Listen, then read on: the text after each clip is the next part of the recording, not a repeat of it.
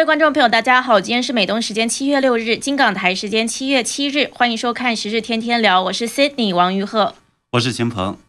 那我们看到美国的一个新规定，可能让三千到五千名中国留学生签证被拒，中共是恼羞成怒，公开抗议，拜登说一套做一套。那大陆网民的态度是十分两极，冷嘲热讽的占大多数。不过才过了百年党党庆几天而已嘛，这是怎么了？那为什么中共当局和那么多学生是一直要到美国留学，哭着喊着都要去呢？放不下的理由里有两个原因，最重要。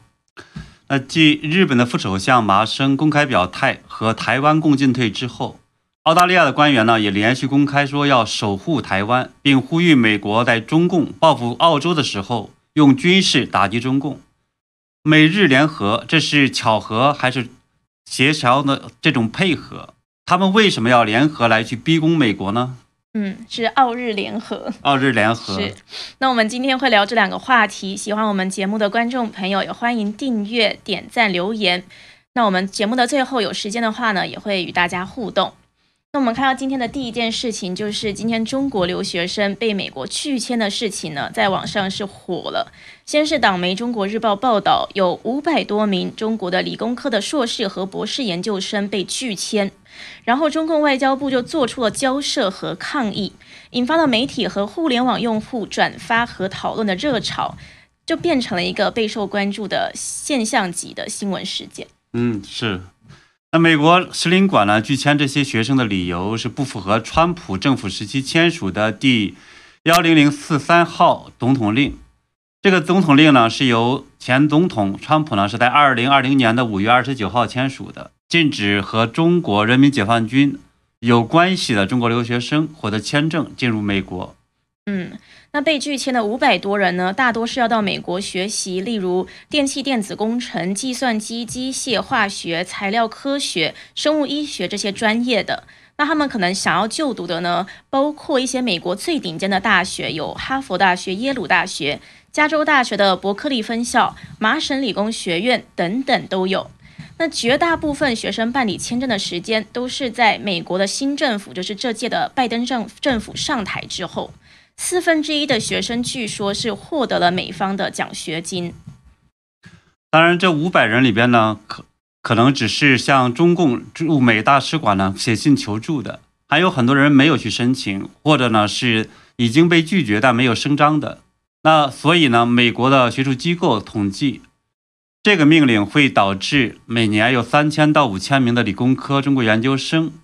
和已经身处美国的理工科学者的签证受到影响。嗯，那这次的事情，中共外交部发言人赵立坚是回应了，他说中方对此表示严重关切，已向美方提出严正交涉。他还说，美方的这种做法是延续了特朗普政府时期的遗毒，就是川普政府时期。那他还讲了三个背道而驰。他说，与美方自我标榜的开放、自由等理念完全背道而驰，与开展国际人才交流的时代潮流背道而驰，与中美两国人民开展友好交流的共同愿望背道而驰，是开历史倒车。所以这个是赵立坚的回应。嗯，对。但是我就注意到，在微博的评论区和前几天呢，我们看到是中共为了党庆。煽动起来的爱国爱党的情绪是非常不同的点是什么呢？有一部分人当然是指责呢，美国这样是杀人一千自损八百，也有留学生呢因此受到了这种影响在诉苦，盼着早日解禁。但是大部分的这些网民是对此冷嘲热讽，很明显把这个事件当做了发泄对当局不满的机会。我们来看一下这些评论。是现在看到的呢，有一些微博的评论转发是都是。非常多了，就四千三百多，然后评论已经二十多万，也有四十多万的点赞，所以可能呢，就是以微博的这样子来看的话，观看的可能就是上千万了。对，那么比如有个网友呢，叫做吉里岭，他就说呢，他们希望只学他们的文史，呃，多几个胡适之、矮大紧，不让我们碰这个技术。嗯，那矮大紧呢？大家都知道，这实际上就是指高晓松。最近呢，大家也知道他是新闻人物。嗯，那还有一个网友呢，是说同等反制拒签北大清华的美国留学生。呃，这个感觉像在起哄的，因为我们知道北大清华的美国留学生呢，大部分实际上是美籍华人的这个孩子。嗯，那还有一个网友呢是说，这个真是伤敌刺损，中国顶级理工科大学生留美基本都不回国的，实际是为美国培养人才。而网友呢，曲小尼很显然是在感慨这个政策导致了很多留学生的学业中断，不敢呢是回国或不能回去的。呃，他说呢是发生了太多令人心碎的故事了，而且不能说别的。现在每一个海外 top 就是最顶尖的学校的学位，国内稍微好点的学校学教职都找不到，谈什么为国科研？对，然后还有一个网友呢，看起来他是受害者。他说，一九年申请，二零年拿到了美国的 offer，然后因为川普的新政，一直到现在只好继续延期了。那还有一些网友的评论，我们都来念一下。有个网友是说，有点志气吧，别人不让你去就别去了，那是别人家，一心的就想去资本主义国家，有什么好？那还有一个网友是说，人家有权利拒绝，技术是人家的，凭啥谁来学都要给教？呃，那么我看到了《中国日报》它的其中的一条的微博下边有近两万条的评论，看起来呢，大部分是违反中共的这种主旋律的。所以呢，有一个网友就说呢，评论区大清是，呃，评论是评论区是大清亡了吗？虽然国际形势不好，承认美帝现在仍然是学术第一很难吗？况且聚的都是本科就在国内读九八五的学生，只是为了有更好的学术发展而已，将来也不会回来。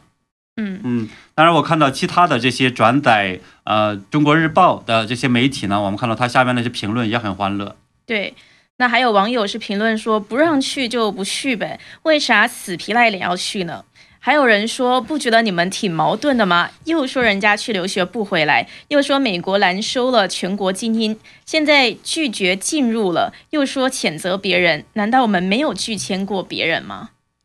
当然还有人是起哄了，说是要去巴铁的啊，就说让这个呃巴巴基斯坦，嗯，当然还有人在喊着说呢，应该让他们去朝鲜。所以呢，这些当然我觉得是不是针对这些学生去的，更多的应该是奔着这个中共的当局的虚假的宣传去的，借此呢发泄对中共的不满。对，那这确实是一个在外界看来是很矛盾的一个现象。一方面呢是看到中共党媒还有一部分的小粉红是在煽动仇美的情绪，可是另一方面呢，其实大部分的中国民众好像还是希望到美国去留学。那在驻华美国的使领馆前面排队的中国人呢？看视频呢，也是一直都是络绎不绝的。那这个就是这个视频。对，呃，我们看到这是好多排队的，这是在呃广州的呃领事馆。那么实际上在前两天，我看到呃推特上呢，还有人在发。呃，北京的大使馆的等等，看起来其实一直在去排队的人很多。是，嗯，然后很有意思的是，前两天鼓吹武统台湾的这个中共国师李毅，他的视频中也说，他说中国各个单位都是黑社会掌权，中共体制各级在糟蹋人才，想继续深造必须走出国门，且首选美国。就连这个李毅都这样说，所以秦鹏，您怎么看这些矛盾的现象？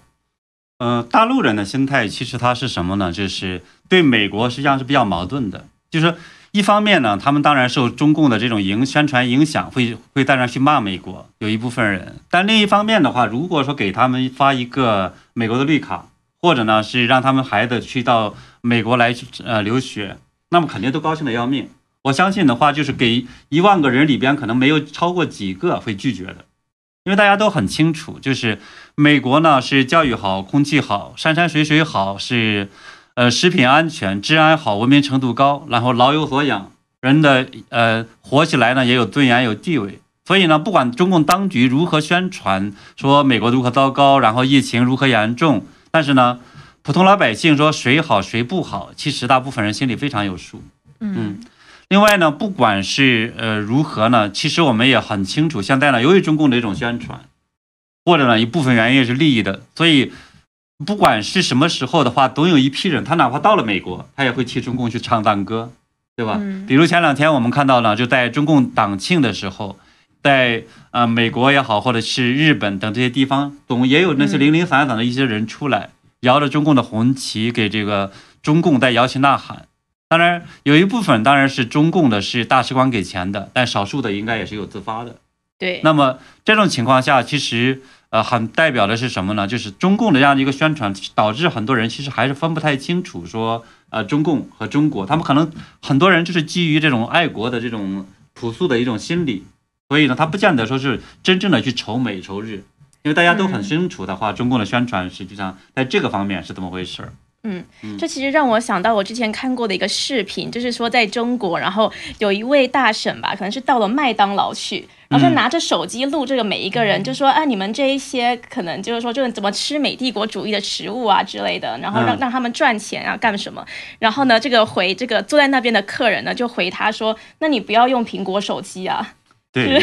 因为手机这个东西本来就是美国发明的，主要拿拿着苹果手机在录那些在吃麦当劳的人。对对，所以其实作为普通老百姓还是知道的，该喊口号的时候喊几个句口号，但是喊过了之后的话，他该干什么干什么。所以我觉得这实际上也是在中国大陆非常有意思的一个现象。是。不过秦鹏就是的确是，虽然现在中共官方是这么宣传仇美，可是还是有非常多人是想要去美国留学，就像刚刚说的，而且就连中共官方就是这一次这个赵立坚出来说，也是想要让这个学生到美国留学的一个心态，而且赵立坚还出来说什么中美两国人民友好交流、友谊等等的，这个是最近几年都已经没有再听到的宣传口号。呃，对，所以的话，我觉得赵立坚这句段话的话，让我听着挺起鸡皮疙瘩。因为因为这个很明显的话是可带去讨好，像美国，你看你应该对我们好点，你不是鼓吹了一直怎么怎么样的吗？等等的，所以它其实很明显，对吧？所以什么被的呃什么潮流，而在中共来讲，当然他认为那个潮流是中共在崛起，在如何的这种呃垄断和打压其他国家。所以呢，但是但是当然这个里边其实也反映了一个很深的一个现一个背后的事件，就是说。对于中国留学生来讲，还是说中共来讲，他其实还是非常渴望让这些学生到美国来去留学。那么这里边的原因呢，是当然我们都知道，说美国是在全世界这种高科技技术创新的前沿，有最好的学校，也有最好的这种科研氛围。嗯，而且呢，我觉得其实对于中共来说，他为什么也呃上杆子的再去盼着让美国开放这样的一个边境？开放这样的在学术界边边境，对吧？嗯。那么去呃让更多人来留学呢？这里边我觉得还有几个，一个呢有两原因，一个原因呢是中共一直在去呃宣传，就是要把到西方去学习科学技术，然后到呃把尖端技术带回来报效祖国等等，这实际上一种英雄行为。嗯。啊，那比如说我们看呃在中共的媒体中经常宣传的中国导弹之父，他就在美国留学的。那还有这个什么钱三强啊等等好多，他也是是在这些各地方留学回去的，所以是钱学森啊，钱学森对，钱学森是导弹之父嘛？嗯，我钱三强我说那个是其他的，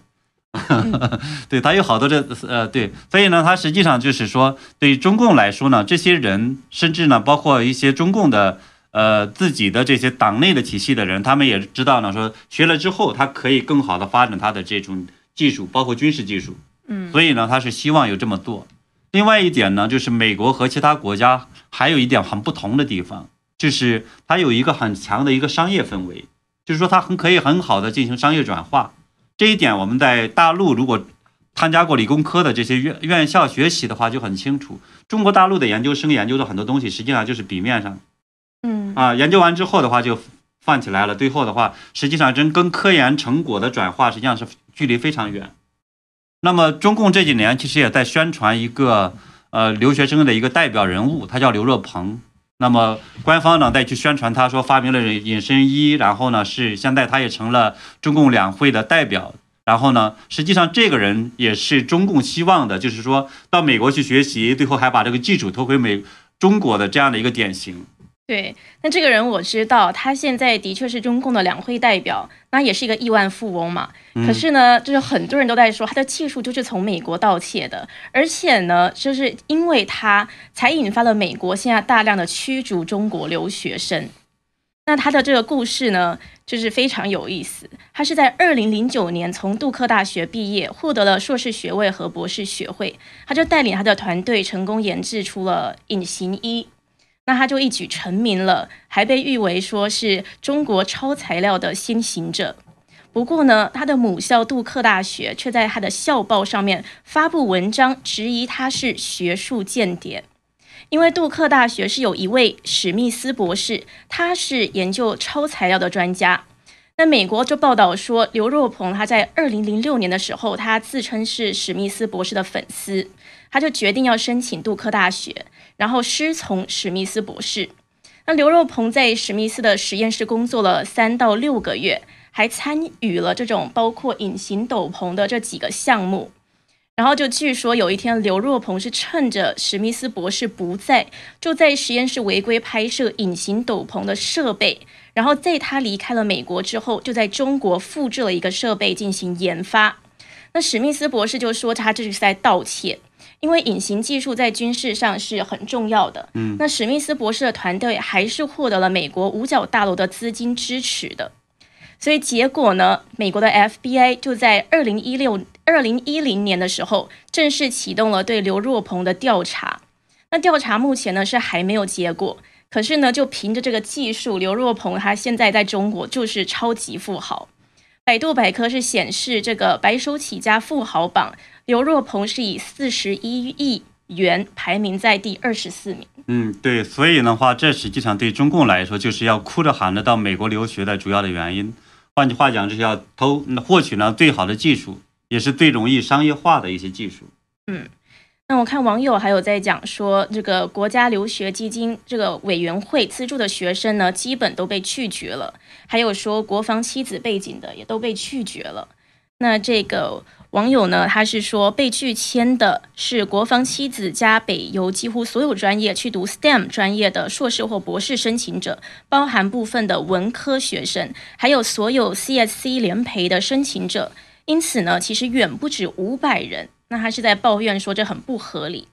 那国防妻子背景的留学生呢，就是和军方直接关联的七所高校，包括北京理工大学、北京航空航太大学、哈尔滨工业大学、西北工业大学、南京理工大学等等。那总共七所。那现在这七所中已经有四所是被美国商务部列入出口管制实体名单了。呃，对，之前的时候，在二零一八年，那么澳大利亚智库呢还发表了一个专门报告。讲到中共是如何派，呃，通过军队资助的方式，让他们这些学生到西方主要发达国家，当然主要是五眼联盟，特别美国，嗯，来去学习呢，窃取机密，发展中共的这种军事技术。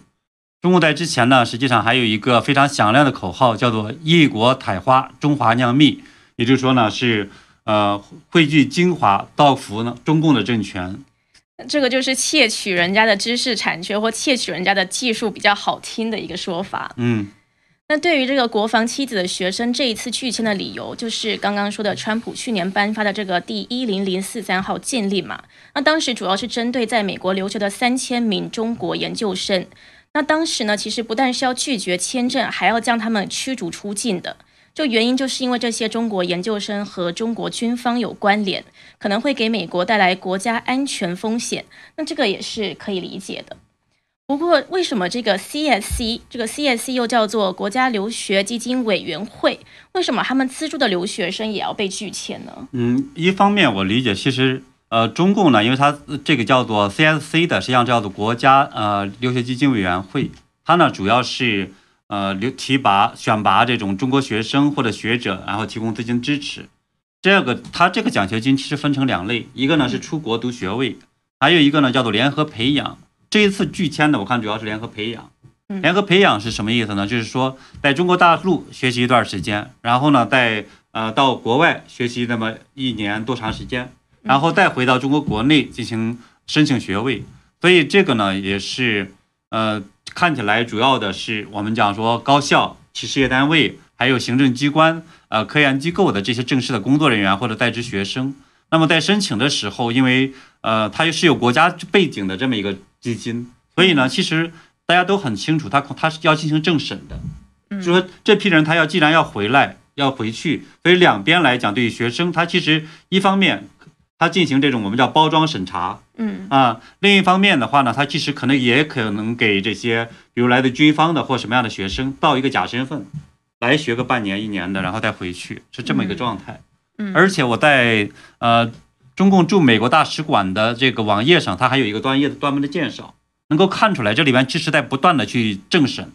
那么第一个呢，它是叫做政府选拔，就是要选拔的，这是这次第一轮的政审。嗯，政审就是政治审查。政治审查。嗯嗯啊，政治审查，当然大家都很清楚，叫做爱爱党，对吧？主要是爱党爱国，所谓的爱党。其实第二个来讲呢，是在上海等地集中培训的时候，还有一层这种培这种审查。什么意思呢？那肯定是培训的时候有包括爱党爱国、回国报效啊，什么等等东西，包括可能类似宣传什么钱学森之类的这样的一些英雄事迹。嗯，那么第三个呢，就是在呃大使馆这个信息平台上的话，自近期的报告学习情况，那就接受大使馆，还有是我们讲呃学生学者联谊会，这这个在全世界呢一百五十多个国家也有，嗯，所以这个也一直被认为是带有一定中共背景的，甚至有的时候是有一些间谍性质的这些身份的人在里头，所以这个呢就是呃必须是定期的汇报，否则的话就也影响到他这个定期的奖学金的发放。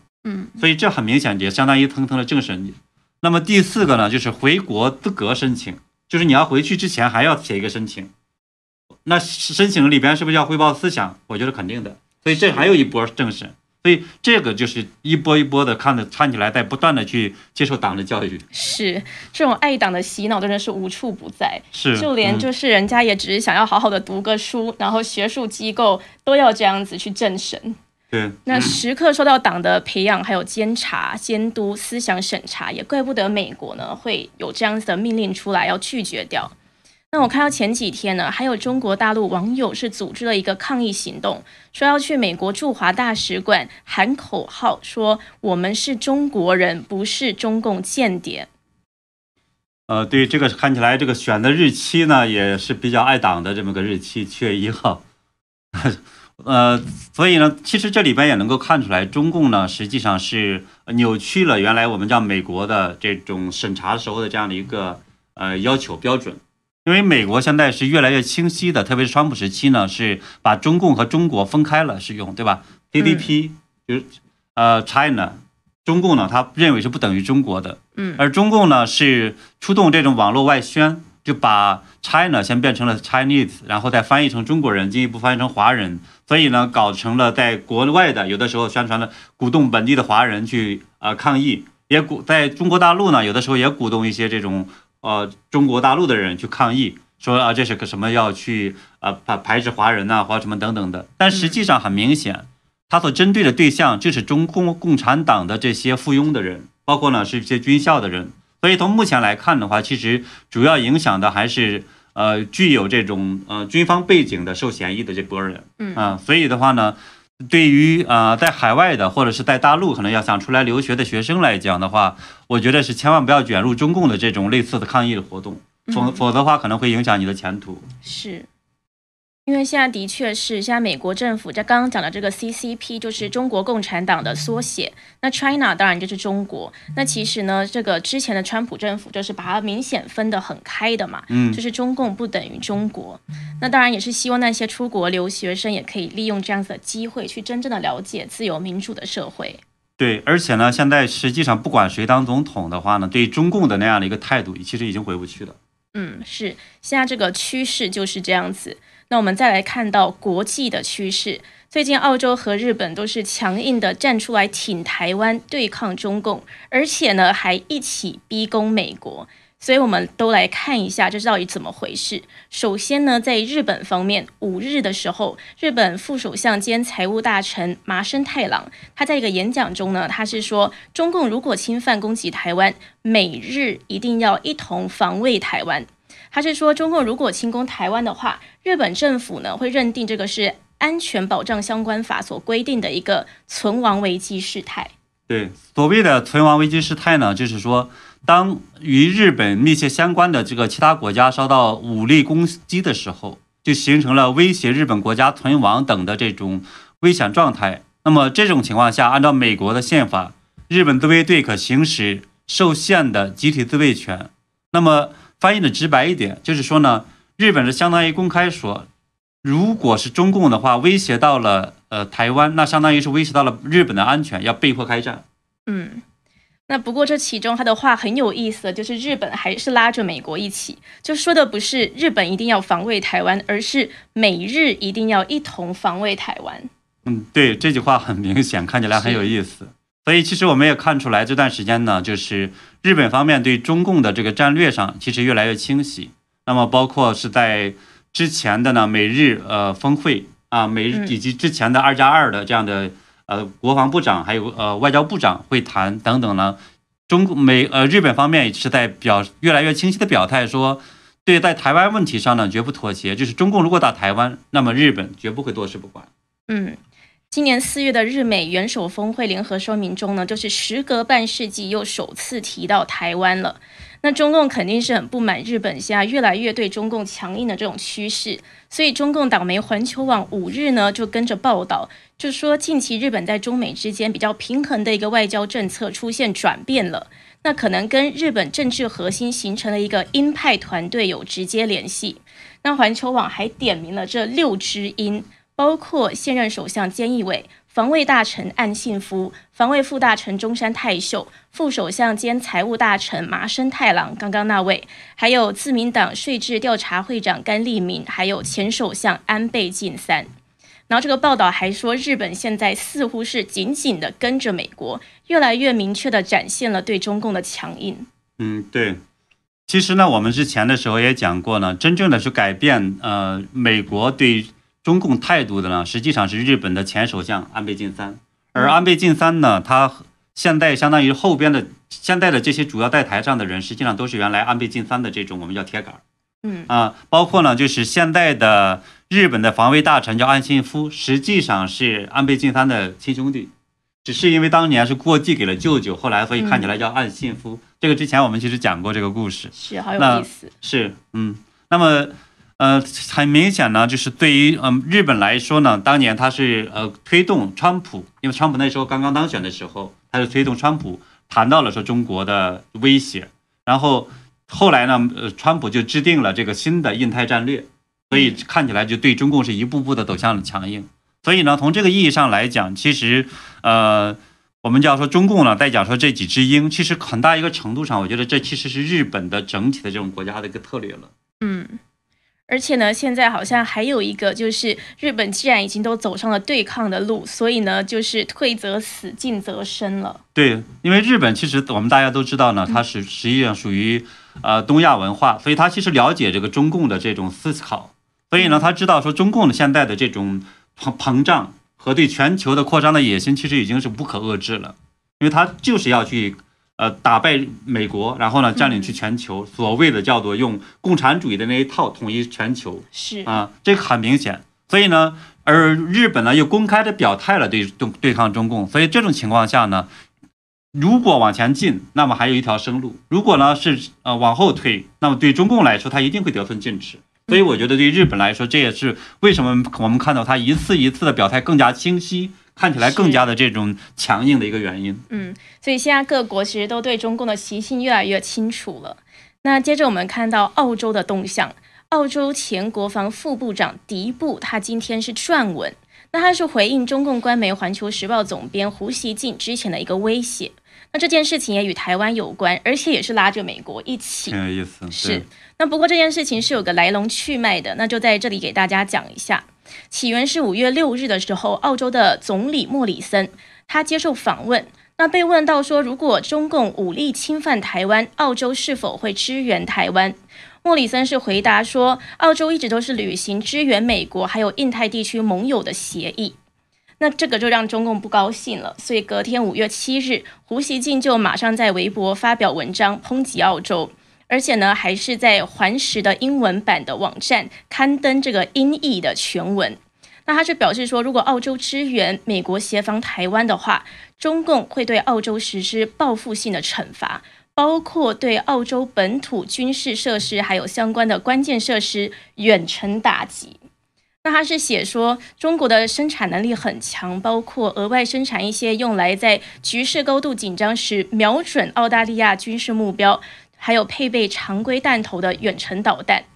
那所以看到胡锡进这个威胁呢是非常明确的一个威胁。那今天七月六日，澳洲的前国防副部长迪布呢他就撰文了，他的标题是说美国必须要态度鲜明，盟国遭反击，盟国遭袭就要反击。他的意思呢就是说美国必须要向中国宣示。一旦盟国遇到这个袭击的话，美国是会强硬反击的。所以看到在协防台湾上面，澳洲也是拉着美国一起。对，所以我觉得这个文章其实也很有意思，因为一方面我们知道呢是，呃，美国和澳大利亚还有新西兰属于这个大澳洲，它专门有一个呃联盟联盟关系。嗯，这实际上是当年是为了防范日本再次崛起，然后对整个呃印太进行侵略的这么一个联盟友。所以呢，理论上来讲，如果这样一个盟友关系。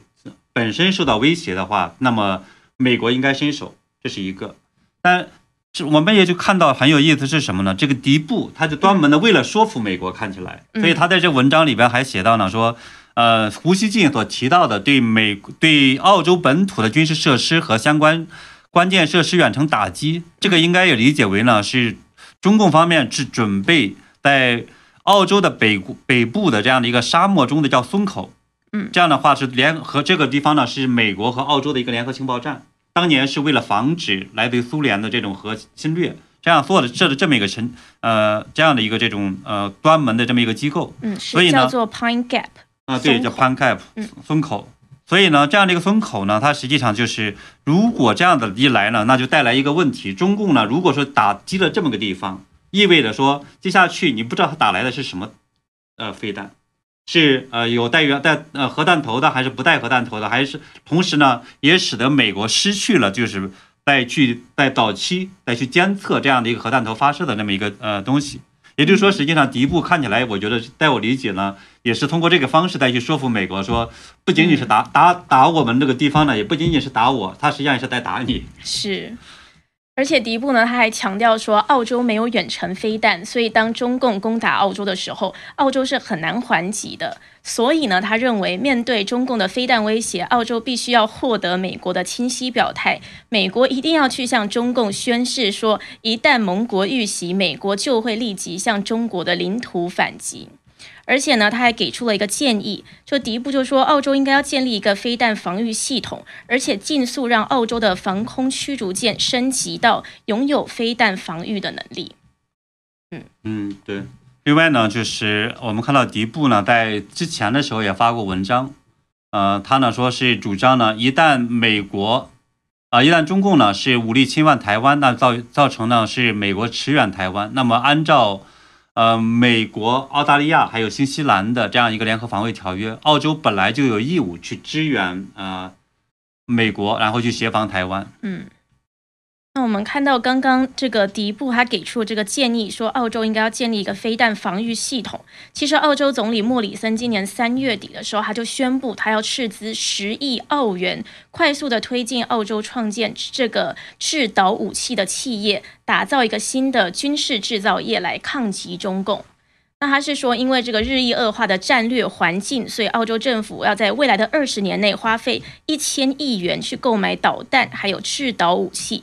那美国最近的国防文件也是提到说，增强导弹能力是抗衡中共在太平洋地区军事优势的关键。那所以呢，从现在来看呢，我们大家也很清楚呢，就是目前是澳大利亚还有中共之间可以说是呃跟日本一样，就是说越来越这种剑拔弩张的这么一个态势。是。那么在四月二十五号的时候，我们也知道呢，是澳大利亚的国防部长叫做彼得达顿还表示过呢，他。和中共之间是不可能排除冲突。那内政部大臣这个呀，也是叫首席副部长，啊，他呢是叫做佩洛祖，也甚至提到了说，这已经敲响了战鼓，就是说准备好作战吧，是这个意思。对我们之前有一集节目是有谈到。那的确，自从澳洲在二零二零年四月，就是去年疫情开始的时候，还是要求调查病毒的源头。之后呢，中共就开始对澳洲报复，有报复关税，而且当时呢，这个驻澳大使还列出了给给澳洲的所谓十四条罪状。那十四条罪状里面，就是除了指责澳洲在病毒溯源上攻击中共，还包括这个新疆、香港还有台湾议题等等的。对，所以呢，哦，当然我们也知道呢，是因为中共呢这非常是无理的这十十四条的这种对撞，相当于直接去挑衅型的，对吧？相当于干涉到了美呃澳大利亚的整个的内政，而且整直接损害了澳大利亚的整个整体的价值观，所以也导致了澳大利亚整体的这种呃温和的声音减小了，而鹰派的势力上升。那么包括参议员就在指出呢，无论是工党还是说是呃自由党，任何政府呢都不可能对中共提出来的十四条中的任何一条屈服。说这个呢，这些主题是我们作为自由民主国家身份的核心。嗯。所以，我们看到，尽管本来经济方面澳洲是非常依赖中国的，可是呢，现在呢还是一个民意所致，所以大家呢还是对中国都是非常强硬。就看到澳洲政府现在对中共是非常强硬的，而且这个澳洲在六月十九日也向世界贸易组织投诉中共对他们的葡萄酒征收这种惩罚性关关税，还有类似程序已经启动，包括抗议中共对他们的大麦出口征收的关税。对，所以呢，我们也看到呢，澳大利亚是在经受了中共的对呃经济制裁，而且呢，表现的越来越对中共的强硬。那么，所以这样的一个这种态度来讲，也是现在在对台湾问题上也越来越清晰的表态，说如果你敢打呃台湾，我们要去协防，就要打你，对吧？同时呢，也是在公开的呼喊说，让美国说你得公开的表态，到时候的话呢，美国你得去揍中国。是。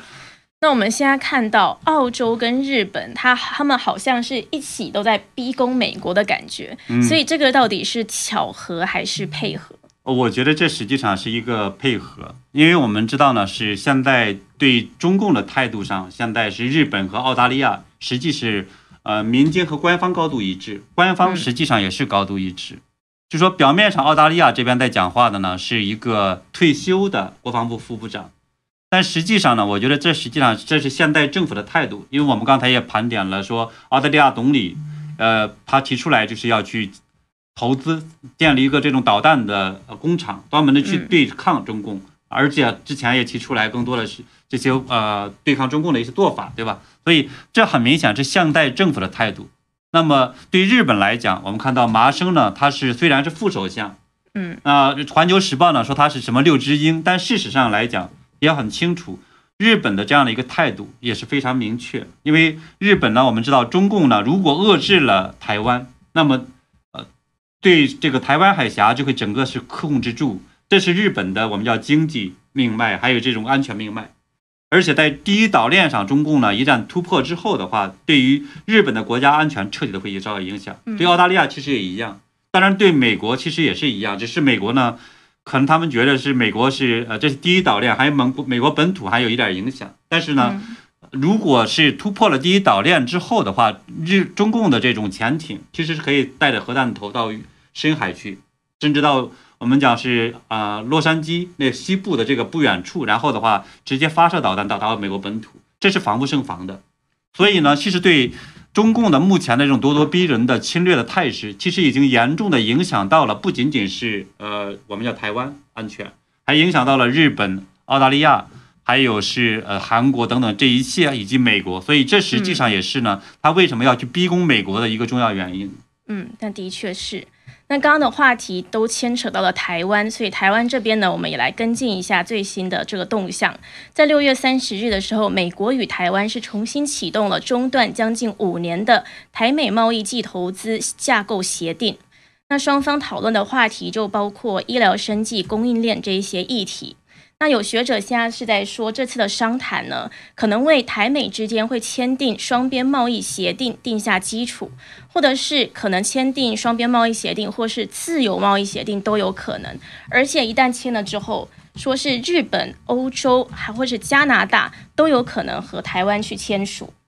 对，所以从目前来看呢，也是中共也非常着急，在不断的呢是去恐吓美国。包括其他国家说不要呢去深化和呃台湾之间的这样的一个政府关系，但事实上我们知道呢，是台湾本来它现在就是中华民国，嗯，对吧？因为有一百多年的历史和中共的七十多年还是不是完全对等的，因为中共是相当于原来从里边分裂出来的，只是呢后来美国相当于是犯了一个幼稚的错误，扶植和纵放纵了中共的发展，所以到今天开始后悔了，嗯，那么到今天的话开始对中共才强硬。所以在这种情况下呢，那么全世界现在这种清醒过来之后呢，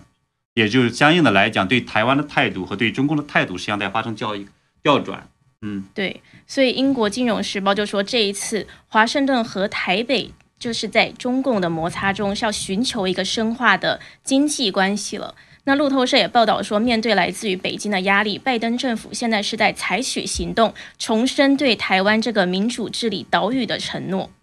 所以，的确看到美国也是一再的表明对台海安全还有印太地区的和平的重视。像之前不是还有这个参议员三名美国参议员，就是乘坐一架标示的很明显的美国军机运输机直接降落台湾。那个时候就是说，这美国就在踩踏中共的红线了。对，所以后来呢，我们看到中共的红线也做了一个巧妙的安排，就往回退了一步。啊，并没有开战，所以网友就说我们的底线就是没有底线，没有底线，对，是，嗯。那好的，我们现在从国际形势上就的确是看到，现在中共隐瞒疫情啊、战狼外交，还有对新疆、香港这一些迫害的问题呢，现在美国领头的各国的确是在对中共形成一个包围网。那我们今天的节目呢，我们是谈论从五千大陆留美学生可能会被拒签，惹恼中共。一直谈到说澳大利亚要护台湾，然后跟日本一起呢，都是呼吁美国公开表态反击中共的报复。这是我们今天节目的内容。那一样在节目的最后，我们还是来和大家互动一下。